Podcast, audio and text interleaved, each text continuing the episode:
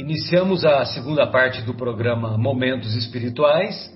Agora vamos dar continuidade ao estudo da obra Há Dois Mil Anos. Hoje iniciaremos o capítulo, capítulo sexto da primeira parte da obra, capítulo cujo título é O Rapto. E nós vimos no capítulo anterior que, após aquele inesquecível encontro do senador Públio Lentulus com o mestre e encontro no qual o senador permaneceu ajoelhado e sem articular uma palavra, no mesmo instante em que se operava a cura da filhinha tão querida, a cura do mal de Hansen, a cura da lepra.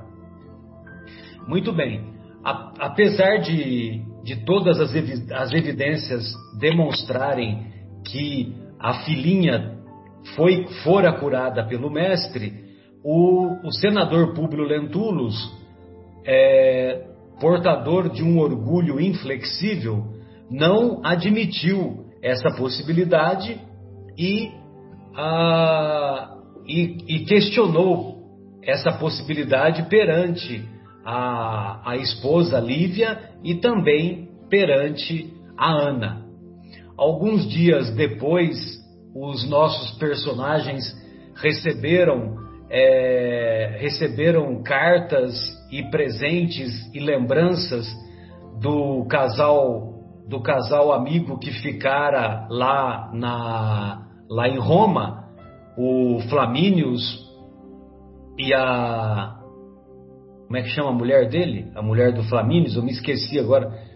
Será que é Calpurnia? É a Calpurnia, né? Então, é, eles, é, então, eles ficaram muito animados e, e a Lívia, particularmente, estava é, num, num, contentamento tamanho porque ela, ela, ela acreditava que em breve todos estariam de retorno à cidade eterna, todos regressariam para Roma.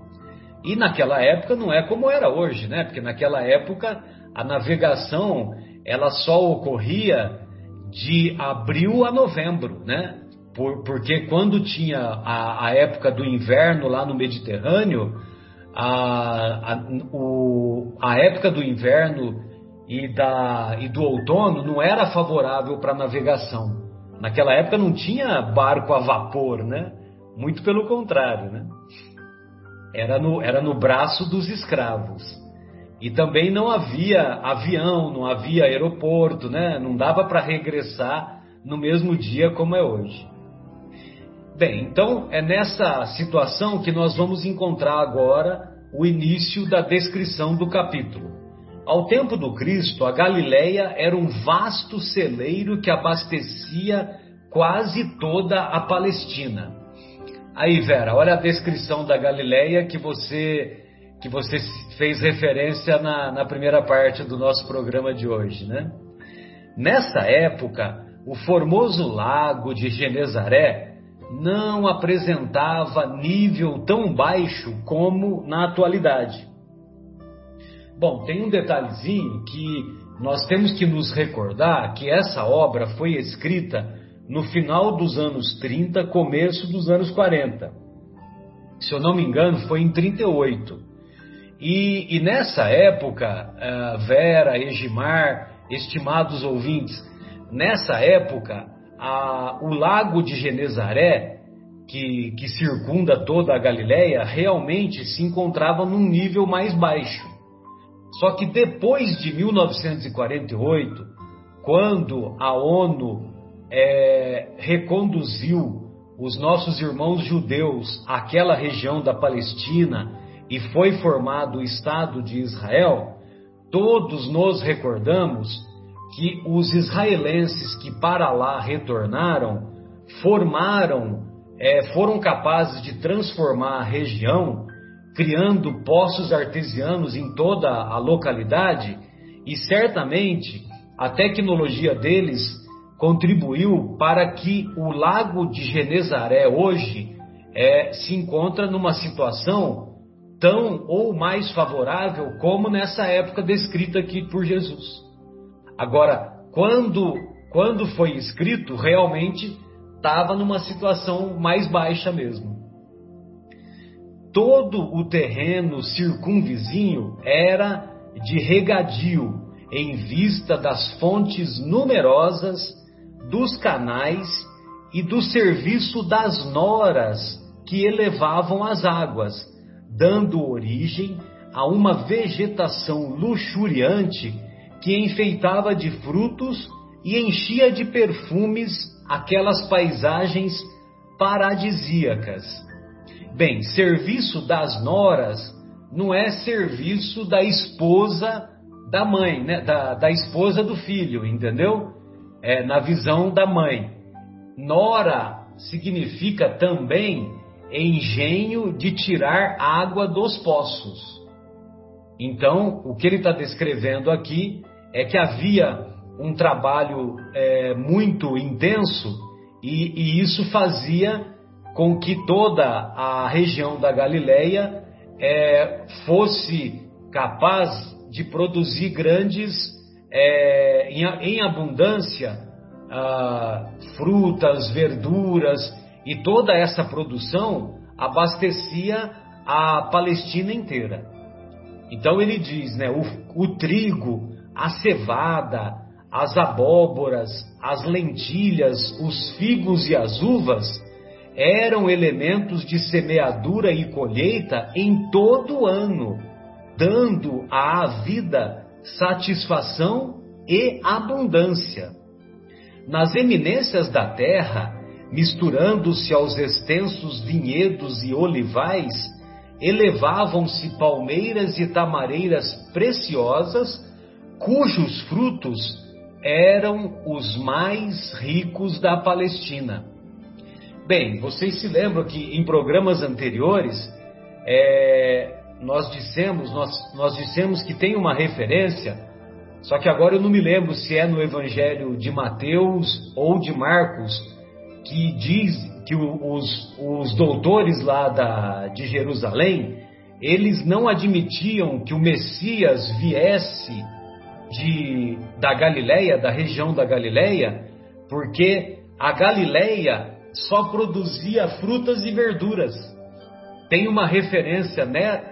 Uma referência como essa é, em, um dos, em um dos livros dos evangelistas. Em Cafarnaum, além dessas riquezas, então quer dizer, lá em Cafarnaum, que é, que é coladinha no lago de Genezaré, quem já foi lá na casa de Pedro, a casa que é considerada aonde foi a moradia de Pedro, lá em Cafarnaum, é bem próxima, é bem próxima do, do desse lago de Genezaré. Então, em Cafarnaum, além dessas riquezas, prosperava a indústria da pesca, dada a abundância do peixe no então chamado Mar da Galileia o que resumia uma vida simples e tranquila. Então, os habitantes da região, eles não faltava comida para eles e eles tinham uma, uma atividade comercial intensa também, graças a toda essa produção. Mais que todos os outros povos dos centros, dos centros galileus, o povo de Cafarnaum se destacava por sua beleza espiritual, despretensiosa e singela. Então, olha só que bacana, né, que o Emmanuel faz. Primeiro ele faz a descrição do ambiente material, né, faz a descrição da paisagem e aí agora ele faz a transição para passar para o comportamento ético-moral do povo que Jesus conviveu grande parte da sua, da sua, da sua existência entre nós. Então ele diz: fervoroso e crente, o povo de Cafarnaum aceitava a lei de Moisés, mas estava muito longe das manifestações hipócritas do farisaísmo de Jerusalém. Então, uma das uma das imperfeições que Jesus mais combateu em toda a sua trajetória, todos nos recordamos, é a hipocrisia do fariseu. Então o fariseu, ele pregava uma coisa e fazia outra. Mas ó, nós queremos deixar claro que isso só acontecia naquela época.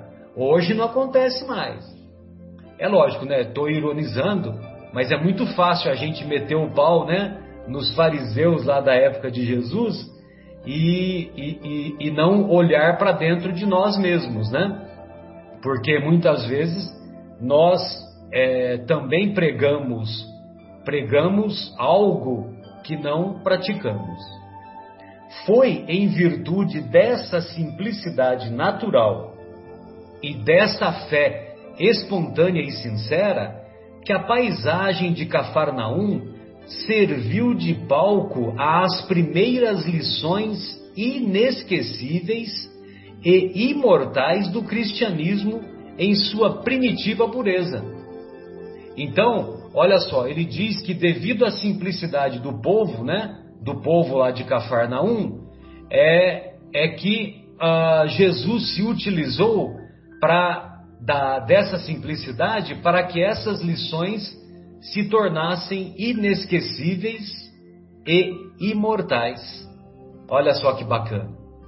Ali encontrou Jesus o carinho amoroso e fiel de corações devotados e valorosos. E foi ali que o mundo espiritual encontrou os melhores elementos para a formação da escola inolvidável, da escola inesquecível, onde o Divino Mestre exemplificaria os seus ensinos.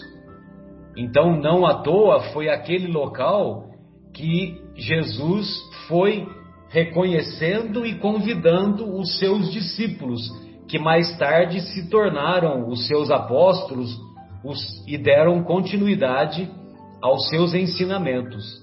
Então, quer dizer, o mundo espiritual, é, aquela equipe espiritual que acompanhou a trajetória do Mestre, Evidentemente que eles fizeram um estudo profundo para aproveitar os corações que seriam mais úteis para para que o evangelho se tornasse imortalizado como veio a se tornar mais tarde. Em todas as cidades da região havia sinagogas para que as lições da lei fossem ministradas aos sábados dia que todos os indivíduos, indivíduos deveriam dedicar exclusivamente ao descanso do corpo e às meditações do espírito. É o famoso Shabá.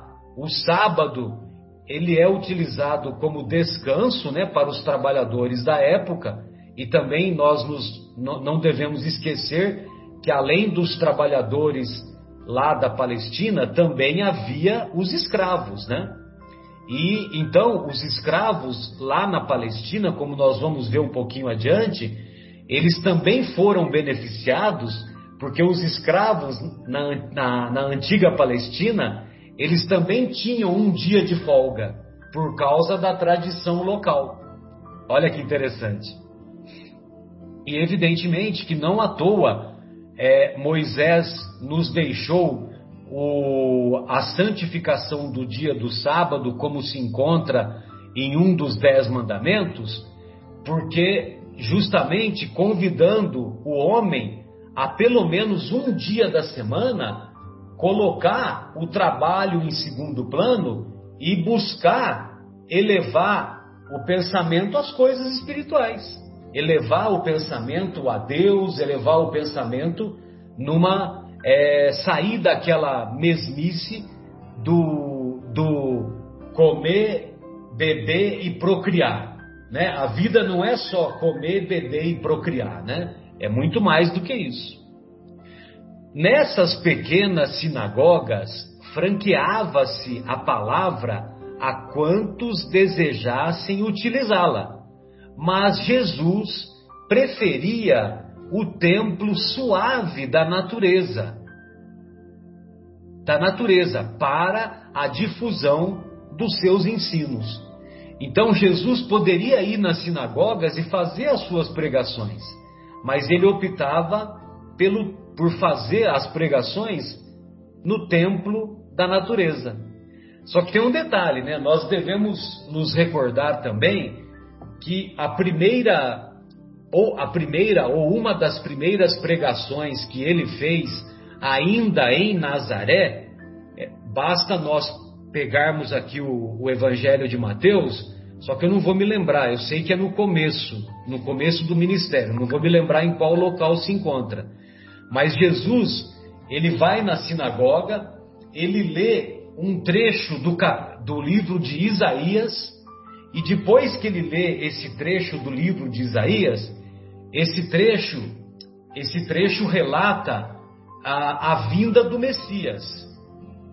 E logo depois que ele leu, Jesus pega e fala assim: Hoje essa escritura acaba de se cumprir. Ou seja, ele se identificava como o Messias. Só que os, os rabinos, os doutores lá da que frequentavam a sinagoga lá em Jerusalém, acharam é, acharam naquele momento que ele estava cometendo uma blasfêmia, que ele estava se intitulando como Messias. E aí ele começou a ser escorraçado e por pouco ele não foi jogado de um monte, de um monte lá da, de Nazaré, logo no começo das suas pregações. Ou seja, ele não foi morto ali, porque, lógico, primeiro porque ele é o governador planetário, e segundo que é, segundo que ele estava só começando e ele veio justamente para trazer o ensino do Evangelho, né? Muito bem. Continua o nosso querido Emmanuel. Todas as classes humildes acorriam às suas prédicas ao ar livre, cuja extraordinária e, encanta, e encantadora beleza seduzia os corações mais empedernidos. Empedernidos é corações mais endurecidos, né? corações de pedra. Então, é, vocês se lembram né, que o Sulpício assistiu uma das pregações de Jesus? O Sulpício, né, o romano, o secretário do Pôncio Pilatos, depois se tornou secretário e, e é, vamos dizer assim, né, o chefe de obras lá do, do Públio Lentulus, e que também ele está articulando né, uma tramóia para envolver o, o Públio Lentulus e a, e a Lívia, e, e, ele relata né, em capítulos anteriores que ele ficou que ele ficou é, impressionado com a pregação do mestre, né? Então você imagina um coração endurecido como o de um centurião, como ele, imagina o, imagina a, a população a população mais humilde e de coração mais simples, né?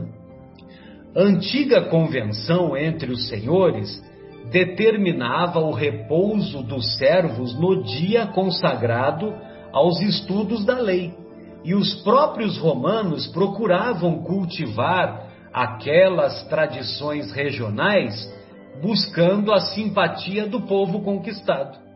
Então, os romanos que habitavam a terra a, a terra conquistada, então eles, como, como dissemos há pouco, eles também permitiam que naquele dia, naquele dia os escravos tivessem é, pudessem usar como dia de, de descanso. O que era uma glória para eles na época, né? Você imagina, né? É, na época lá, em outras localidades, você pode ter certeza que trabalhava-se de segunda a segunda, de sol a sol, né? Nessa época, grande era a afluência dos escravos às pregações consoladoras do Messias de Nazaré. Uma semana havia decorrido após o recebimento das notícias de Roma, e nesse sábado, às primeiras horas da tarde, vamos encontrar Lívia e Ana em conversação íntima e carinhosa. Sim, disse a jovem Patrícia à serva que se encontrava em trajes de sair. Se te for possível, hoje agradecerás de viva voz ao profeta em meu nome, já que me sinto tão feliz graças à sua infinita bondade. E dize-lhe que, se eu puder, nas vésperas de partir para Roma, procurarei conhecê-lo a fim de lhe beijar as mãos generosas em testemunho do meu reconhecimento. Que grandeza de alma é essa Lívia, né? Impressionante em todos, em todas as, as aparições, em todas as referências que o Emmanuel faz no livro, que grandeza que ela demonstra. Como que ela se preocupava em demonstrar a gratidão e a reverência que ela, que ela tinha pelo, pelo mestre. Não, não esquecerei vossas ordens, diz a Ana, e espero que possais ir até a casa de Simão para visitá-lo. A casa de Simão aqui é Simão Pedro. É, o Jesus hospedava-se com muita frequência na casa de Simão Pedro. E, e tem mais também, viu, Vera e amigos, né? É, Vera, Egimar, estimados ouvintes, é, vocês se lembram daquela passagem, daquela passagem do, de que Jesus é, acalma a tempestade, né? E Jesus acalma a tempestade, então tá no relato diz que Jesus estava dormindo, né? Mas Jesus estava dormindo não é porque ele era vagabundo, é porque ele trabalhava também com os pescadores, só que naquela hora da noite é, eles revezavam o turno no período de descanso, entendeu? Então, eles foram pedir a ajuda de Jesus e o despertam por causa disso, porque ele fazia parte do grupo de trabalhadores, de pescadores. Não porque Jesus estava lá descansando e os pescadores é que faziam o serviço pesado e Jesus não fazia nada, entendeu? Agora, lógico, como Jesus era muito querido, Pedro que não é bobo, não é nada, fez com que ele, hospeda com que ele se hospedasse na casa dele, né? Mesmo porque é, todos nos recordamos que Pedro, que a sogra de Pedro também havia sido curada pel, pelo mestre, né? Bem, então, é, e espero que possais ir até a casa de Simão para visitá-lo, antes de vos retirardes destes lugares Ainda hoje prosseguiu em tom confidencial: Devo encontrar na cidade o velho tio Simeão, o tio da Ana, que veio de Samaria especialmente para receber a sua bênção e os seus ensinos. Não sei se a senhora sabe que entre os samaritanos e os galileus existem rixas muito antigas mas o mestre, muitas vezes, nas suas lições de amor e fraternidade, tem louvado os primeiros, os samaritanos, pela sua caridade leal e sincera. Ou seja, ela faz a referência à parábola do bom samaritano. E, e isso é muito legal, né? Porque vem confirmar aquela rixa que havia entre, entre os galileus, entre os judeus e os samaritanos. Numerosos milagres já foram efetuados por ele na Samaria, e meu tio é um desses beneficiados que hoje virá receber a bênção de suas mãos consoladoras. Uma doce e comovente fé ungia a alma daquela mulher do povo, intensificando em Lívia o desejo de conhecer aquele homem extraordinário que sabia iluminar com as suas graças os corações mais ignorantes e mais singelos. Olha só a importância da Ana. A Ana se referia ao Mestre com tanto amor, tanto carinho, é, com tanta uh, admiração, que, que ela que isso servia como exemplo e como estímulo para que ela, Lívia, também pudesse um dia conhecer e abraçar o Mestre, como nós veremos em alguns capítulos mais adiante. Ana, espera um pouco, olha só, olha como que ela ficou sensibilizada. Ana, espera um pouco, disse sensibilizada, dirigindo-se aos seus aposentos.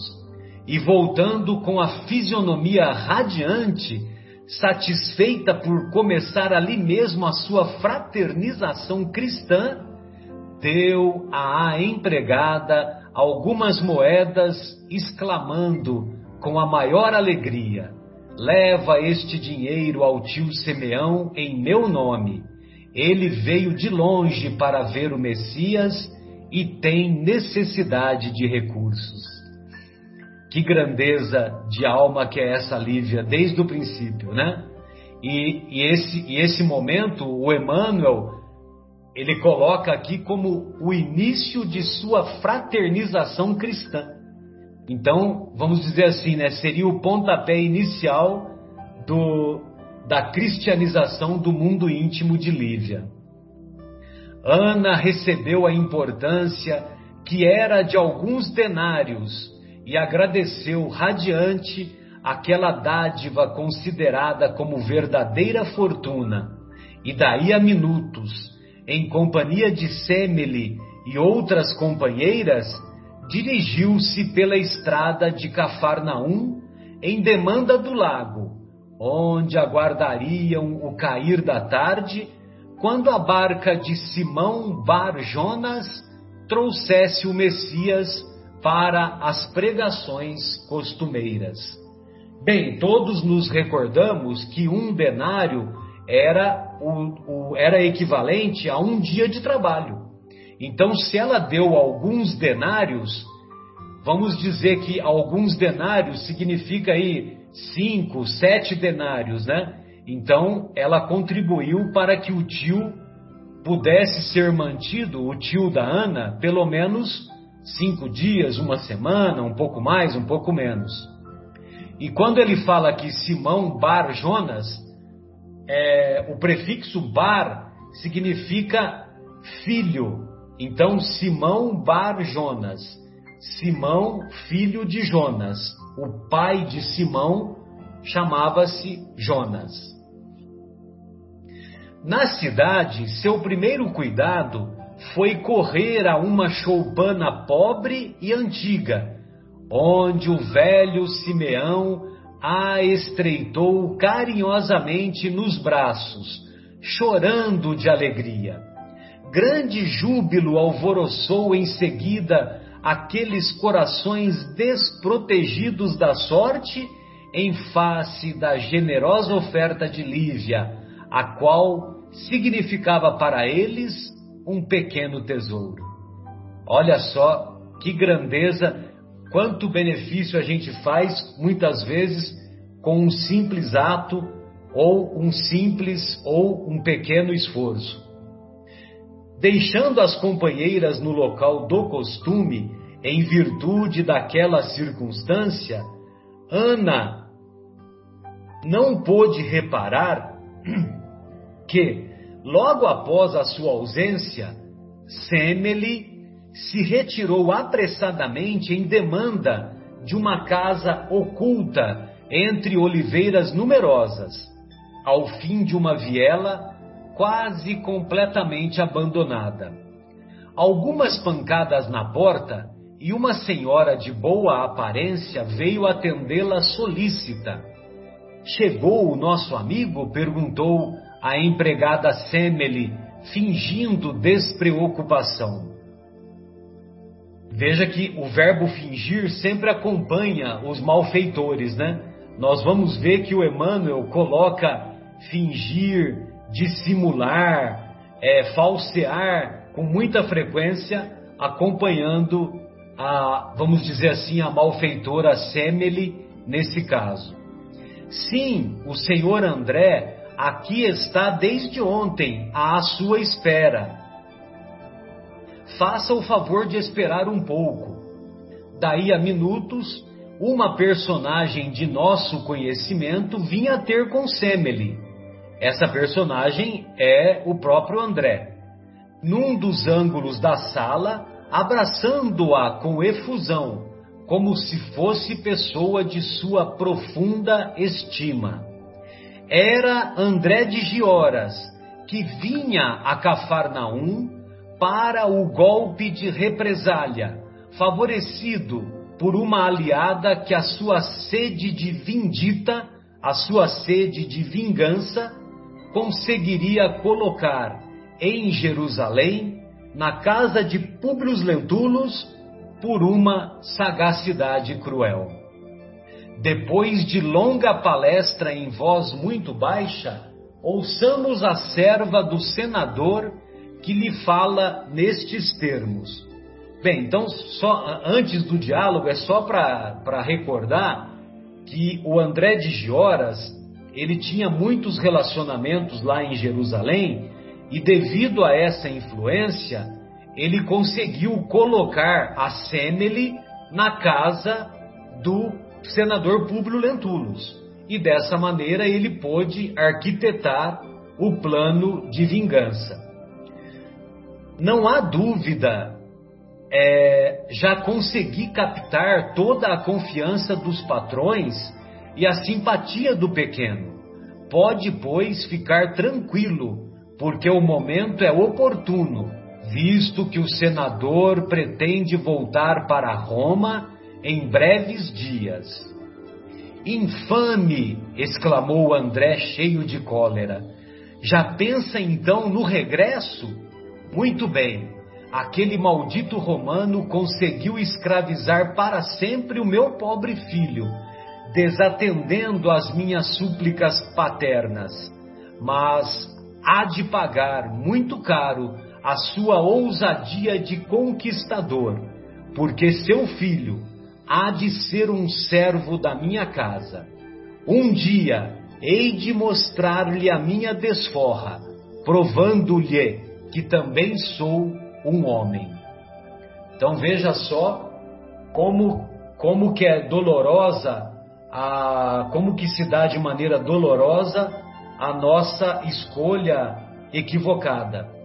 Então, a pedra que atingiu a Lívia quando Lívia e o senador e a família estavam chegando em Jerusalém, aquela pedra ocasionou a, a escravização do filho do André de Gioras e, ao mesmo tempo, deu início ao plano de vingança que, a, que está sendo colocado em prática agora pelo André de Gioras. Oi, Gilmar, como que se dá a continuidade dos acontecimentos, querido? Fique à vontade. Opa, é, mas antes disso, né, vamos lembrar daquele encontro do Emmanuel com Jesus, onde o nosso mestre já estava prevendo os sofrimentos que o nosso Emmanuel iria encontrar, né? Então, que certamente seria diferente se ele tivesse se rendido, né, a, a Jesus ali, né? Então, continuando as, as nossas, é, esse diálogo, né? Então, é, ele continua assim: Estas palavras ele as disse entre dentes, em voz soturna, de olhos parados e brilhantes, como se apostrafe seres invisíveis e desconhecidos. Então, tudo pronto? perguntou a Semele, denunciando uma resolução definitiva. Perfeitamente, respondeu a serva com a maior serenidade. Pois bem, de hoje a três dias irei até lá, a cavalo, nas primeiras horas da madrugada, entregando-lhe um frasco minúsculo que ela ocultou cuidadosamente nas próprias vestes, continuou em voz abafada. Bastam vinte gotas para que a criança adormeça e não desperte senão ao fim de doze horas. Quando for noite alta, aplique-lhe a beberragem num pouco de água levemente misturada de vinho fraco espere meu sinal. Estarei nas proximidades da casa que desde ontem fiquei conhecendo a aguardar a preciosa carga. abrigará você a criança adormecida, de tal maneira que o volume não denuncie o conteúdo, visto a alguma distância, e como em assuntos dessa natureza há de contar com a possibilidade do testemunho de olhos estranhos, irei trajado à romana, esperando que você consiga vestir uma das túnicas da patroa, de modo a evitarmos que a culpa desse rapto venha a recair sobre alguém da nossa raça, caso surja alguma testemunha inoportuna e imprevista. Dado o sinal de minha presença na estrada que margina o pomar, virá você ter comigo entregando-me o precioso fardo. Então a gente percebe nesse, nesse trecho, né? Nesse quanto, plano macabro. Quanto que o André ficou preparando esse plano, né? Porque ele foi extremamente minucioso, né? Ele pensou nos mínimos detalhes. Então, é, é, essa, essa, a sede de vingança, né? A sede de, de ferir aquele que o tinha ferido, né? Hum, exato. E de olhos perdidos na visão antecipada da sua vingança, André de Gioras exclamou, cerrando os punhos: Se os malditos romanos nos escravizam os filhos sem piedade, podemos também escravizar os seus desgraçados descendentes. Os homens nasceram com iguais direitos nesse mundo. Ouvindo-lhe as palavras atenciosamente, objetou Semele algo amedrontada. E eu? Não acompanharei o pequenino Marcos na mesma noite? Seria grande imprudência. Você deverá ficar em Carfanaum todo o tempo necessário, até que se percam todas as pistas do futuro senador, que não passará, aliás, de futuro escravo. Sua fuga seria indício seguro, agora ou mais tarde, e nós precisamos obstruir esse caminho certo. É, quando ele fala, viu, Edmar, quando ele fala futuro senador, referindo-se ao Marcos, no lá, futuro escravo, né? No Império ah, tá. Romano, é, ah, no tá. Império Romano, o filho do senador é, também poderia ser senador futuramente, entendeu? Sim. É então verdade. é nesse sentido que ele quer dizer, né? É. Só que lógico, né, que a, o, o, destino do Marcos ia ser bem outro, né? Como nós iremos é. É, ver no, no, no, no, decorrer das nossas leituras e do nosso estudo, né? Então, continuando, como sabe, tenho parentes afortunados na Judéia, e não é demais esperar que um golpe da sorte me conceda o lugar proeminente a que aspiro no Templo de Jerusalém. Não podemos, portanto, manter complicações com a justiça, podendo você ficar tranquila, pois mais tarde o seu esforço de hoje será largamente recompensado. A serva suspirou resignada acedendo a todas as sugestões daquele espírito vingativo. Daí a horas, ao cair da noite, voltavam à herdade os servos de Públio, em palestra animada e alegre, comentando os pequeninos incidentes e preocupações do dia. É, o que, é, o que chama atenção aí, né, Edmar, é por que, que a Semele se submeteu a fazer tudo isso, né? Então, possivelmente é, o André de Gioras é, possivelmente tenha prometido algo a mais para ela quando ela se desvencilhasse lá da, das atividades de, de serva do, do, do, do, senador Públio Lentulus, né? E, ou também porque ela é, foi beneficiada pelo André de Gioras ou pelos familiares porque o André de Gioras, você viu, ele deixa claro, né? Que ele tem parentes afortunados na Judéia e esses parentes afortunados, eles usavam de muito prestígio, né? Por isso que ele, que ele age com, essa, com toda essa tranquilidade, né? E ela também parece que se sente amparada aí, né? Com esse Exato. prestígio do André, né? Exato. e continuando, é, Semele não parecia preocupada, mesmo porque havia muito vinha sendo instruída pacientemente por André, de modo a colaborar decididamente naquele plano de vingança. Numerosos laços ligavam a família de Gioras e cooperando naquela trama sinistra em favor da desforra, mas não fazia, segundo supunha, que resgatar numerosas dívidas de ordem material. É, então, tá vendo? Ela tem alguma encrenca que ela tinha lá com a família, né? É. O André de é. Horas. Né? Afinal, pensava ela consigo, liquidado o caso do pequenino, regressaria a Jerusalém, quando, quando muito bem lhe aprovesse, consciente de haver cumprido um dever, obedecendo às tremendas exigências de André. É, agora, nossa Vera, vai continuar aqui o, o diálogo, né, Vera?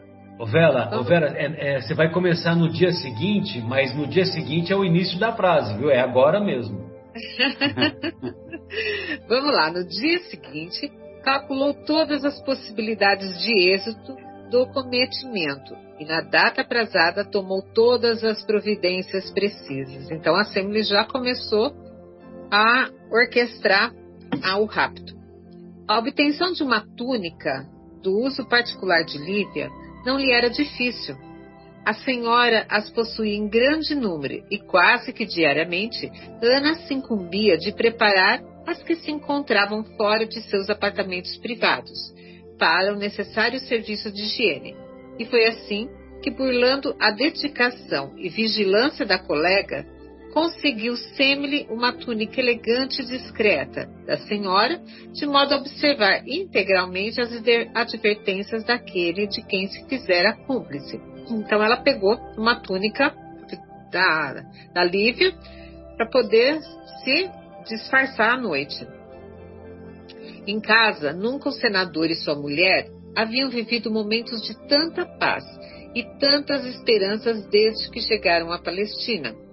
A cura da filha era a doce felicidade de cada instante, ensejando os mais carinhosos planos de ventura para os dias do porvir. Então, uh, os dois estavam satisfeitos, o casal estava muito satisfeito com a cura da filha, né? Agora eles só queriam mesmo é voltar para Roma e deixar tudo aquilo ali. Lívia já é história, né? Quando tem muita calmaria, né? É, a gente tem que desconfiar, né? Ou a gente tem que se preparar pra, para os reveses que virão, né? Porque ao, ao longo de nossa trajetória, nós sempre estamos sendo postos à prova, né? Então, quando tem calmaria na nossa existência, não é que a gente tem que ficar desconfiado, olha, tal, né? Mas a gente tem que se, se fortalecer, porque novas provas virão e justamente essas novas provas com o objetivo de exercitarmos a inteligência e as virtudes morais, né? Então, não dá para ficar não dá para ficar acomodado, né, deitadão na rede, ou então querendo que o mundo acabe e eu, e eu encostado no barranco, porque a vida não é assim não, né? Vamos lá, Lívia já organizava todos os seus apetrechos de viagem, considerando que em poucos dias estariam no antigo porto de Jope, de regresso à metrópole querida. Então ela já almejava que eles foram para a Palestina eles com, com o objetivo de obter a cura da filha. Já conseguiram, agora eles mais queriam é voltar para a casa deles. Uma serenidade que parecia imperturbável descansava agora sobre o casal, fazendo-lhe os corações tranquilos e ditosos. Públio havia esquecido totalmente as advertências do sonho. Olha aí, Gilmar, que você comentou, que considerava tão somente resultado da sua palestra impressionante com o profeta de Nazaré, e o coração se lhe desanuviara, ponderando o valor dos poderes humanos dentro da vaidade orgulhosa que lhe abafava todas as preocupações de ordem espiritual. Um pensamento único lhe dominava o coração. Voltar a Roma dentro de poucos dias. É isso, né? Quando a gente está bem, a gente esquece de tudo. Parece que dá, faz uma lavagem cerebral em nós e tá tudo bem, tudo tranquilo, então não preciso de mais nada na vida. E aí que vem a vida, como Marcelo falou, e vem aqui cutucar a gente, né? Tirar do comodismo. Nessa noite, porém, iam desmoronar-se todas as suas esperanças e modificar-se para sempre as linhas do seu destino na Terra. Quem conhecesse a trama urdida da, na sombra pelo espírito vingativo de André, depois da meia-noite poderia ouvir um longo silvo que se repetiu por três vezes no soturno silêncio do arvoredo. Então, quem que era essa pessoa? A Semele. Uh, puxa vida, todo mundo armando contra esse casal, né? Tanto a, a Fúvia com o Suplício, né? E agora o André com a Semele. Um homem trajado à romana apeara de fogoso corcel, corcel que cavalo, tá? Alguns metros da casa, no largo caminho que separava a vegetação do campo das árvores frutíferas. Em seguida, uma porta abriu-se furtivamente e uma mulher trajada à moda patrícia veio ter com o cavaleiro que a esperava ansioso, depondo-lhe nas mãos com o máximo cuidado um embrulho volumoso. Semele, exclamou ele baixinho, esta hora é decisiva em nossos destinos. A serva de Lentulus nada pôde responder, sentindo o peito opresso. Então ela estava apertada com essa situação também. Eles estavam correndo risco aquela hora. Nesse instante, os atores de cena não observaram a aproximação de um homem que está cara, à distância de alguns passos, na espessura das ramagens sombrias. Então aparece alguém que começou a ver aquela cena. Vamos ver quem que é essa pessoa. Agora, tornou a dizer o cavaleiro, que é o André, antes de partir em desabalada carreira, não se esqueça que o silêncio é ouro e que se algum dia você for ingrata, pode pagar com a vida a descoberta do nosso segredo. Então, ela é, André ameaça ela caso ela dê com as línguas nos dentes, né? Exatamente. Dito isso, André de Gioras partiu precipitadamente a largo trote pelos caminhos ensombrados, levando consigo o volume para ele tão precioso, então que era o menino. A serva ainda o acompanhou com a vista por alguns instantes, entre assustada e compungida, recolhendo-se a passos cambaleantes. É, ela ficou meio abalada com essa situação. Ambos não sabiam que os olhos de um caluniador são piores que os braços de um ladrão. Olha que Olha só, os olhos de um caluniador são pior são piores que os braços de um ladrão, e que esses olhos o espreitavam na solidão da noite. Caramba, Era... meu Deus. Caluniador Era... versus ladrão, meu Deus. Era Sulpício, que por coincidência se recolhia tarde naquela noite, surpreendendo a cena palidamente iluminada pelos raios da lua. Vamos ver o que, que aconteceu, como Sulpício observou tudo isso. Observando de longe que um homem e uma mulher trajados à romana se encontravam na estrada em hora tão imprópria, amorteceu os passos de felino entre as árvores, com o fim de identificá-los mais de perto. Ele só viu que os dois estavam vestidos uh, à romana, né? Que eram romanos. A cena fora, todavia, muito rápida, chegando-lhe tão somente aos ouvidos as últimas palavras: Nosso segredo. Caramba, hein? proferidas por André, na sua promessa odiosa e ameaçadora. Tem, seguida... um detalhezinho aí, né, o, o Vera? É, é. Esse nosso segredo foi proferido em aramaico ou em latim, né? E aí? Porque ele estava trajado, os dois estavam trajados com trajes romanos, né? Sim. Entendeu? O Sulpício, ele entendia os dois idiomas, né? Porque ele já estava é. lá na Judéia há bastante é. tempo, né? Então, como será que eles conversaram? Conversaram usando o idioma latim ou o idioma aramaico? Ah, provavelmente aramaico, né?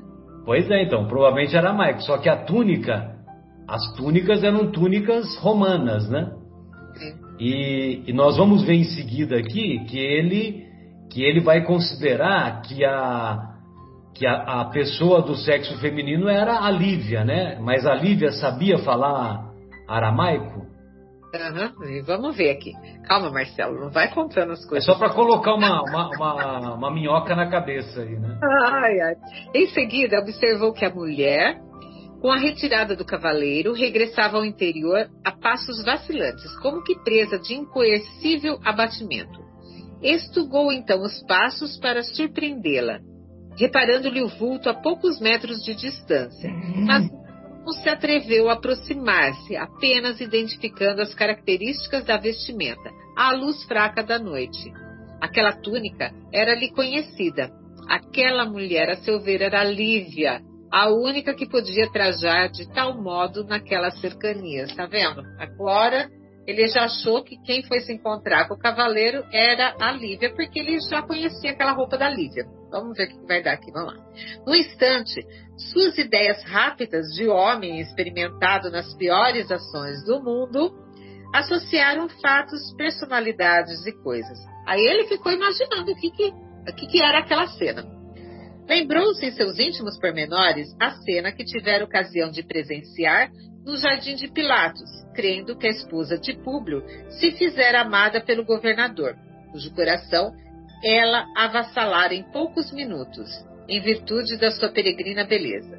Recordou, por último, a estada do procurador da Judéia em Nazaré e concluiu monologando. Então a cabeça dele começou a imaginar coisas já, né?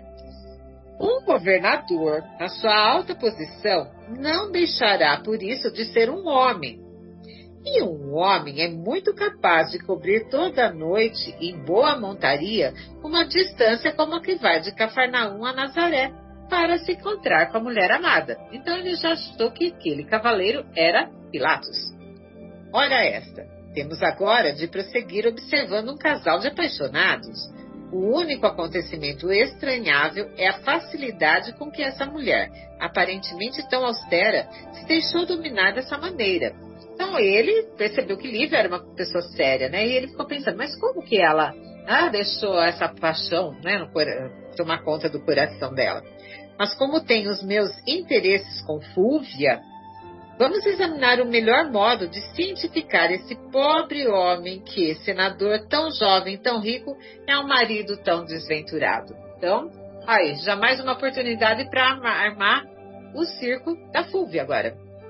Exato. Depois, e, e viu, Vera, e no, no, parágrafo anterior, quando ele diz lá é, de presenciar no jardim de Pilatos, crendo que a esposa de Públio se fizera amada pelo governador, se fizera amada na cabeça dele, tiveram intimidade mesmo, entendeu? É né? Porque não é amada, né, romântico tal, entendeu?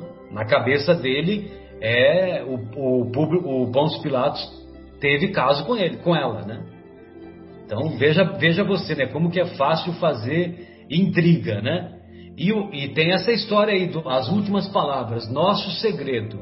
É. Provavelmente ele, ele vai ocultar essa parte do nosso segredo, né? Que foi dita em aramaico, para fazer a intriga, para levar essa informação para Fúvia e para Fúvia mostrar a é, mostrar, né, fazer aquela intriga, é, comprometer aquela intriga, né, aprofundar aquela intriga para colocar a minhoca na cabeça do, do senador, né?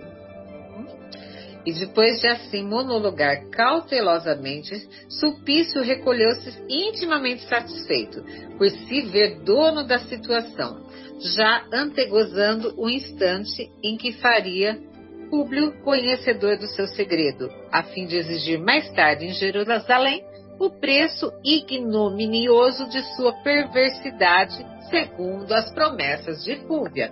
Então ele é, já ele queria, ele queria ficar com a Fúvia, né? O objetivo dele era, era ficar com a Fúvia. Então, se ele conseguisse fazer acabar com esse casamento, né? Uh, ele iria. Foi uma promessa dela, né? Exato de imediato constituiu dolorosa surpresa para o senador e sua mulher, aturdidos com inopinado acontecimento.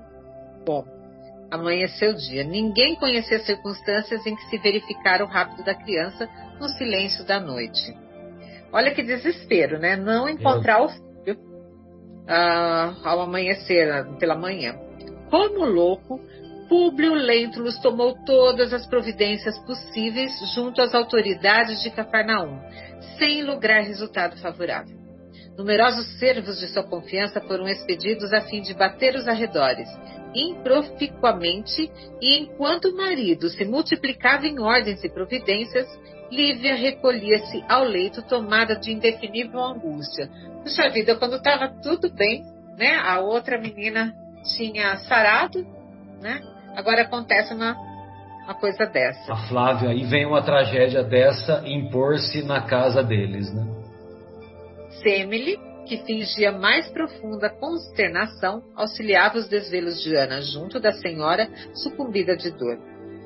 Naquela mesma tarde, Públio ordenou a Comênio, então com as honras de capataz de todos os trabalhos de herdade, então Comênio é o capataz, a reunião geral dos servos da casa, a fim de que aprendessem no castigo severo infligido aos escravos incumbidos do serviço noturno de vigilância, e durante todas as horas do crepúsculo trabalhou o açoite na carne de três homens robustos, que debalde imploravam clemência e misericórdia, protestando a sua inocência. Olha que tristeza como ele demonstrava a autoridade dele, né? Os romanos eram assim, era costume romano fazer isso, né? Independente, independente se eles eram culpados ou não, iriam servir de exemplo.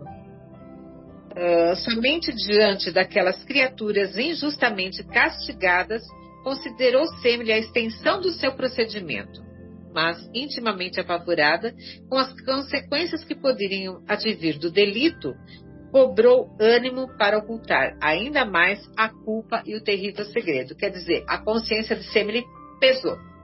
Por causa de uma atitude dela, olha, os companheiros escravos ali, né, serviçais.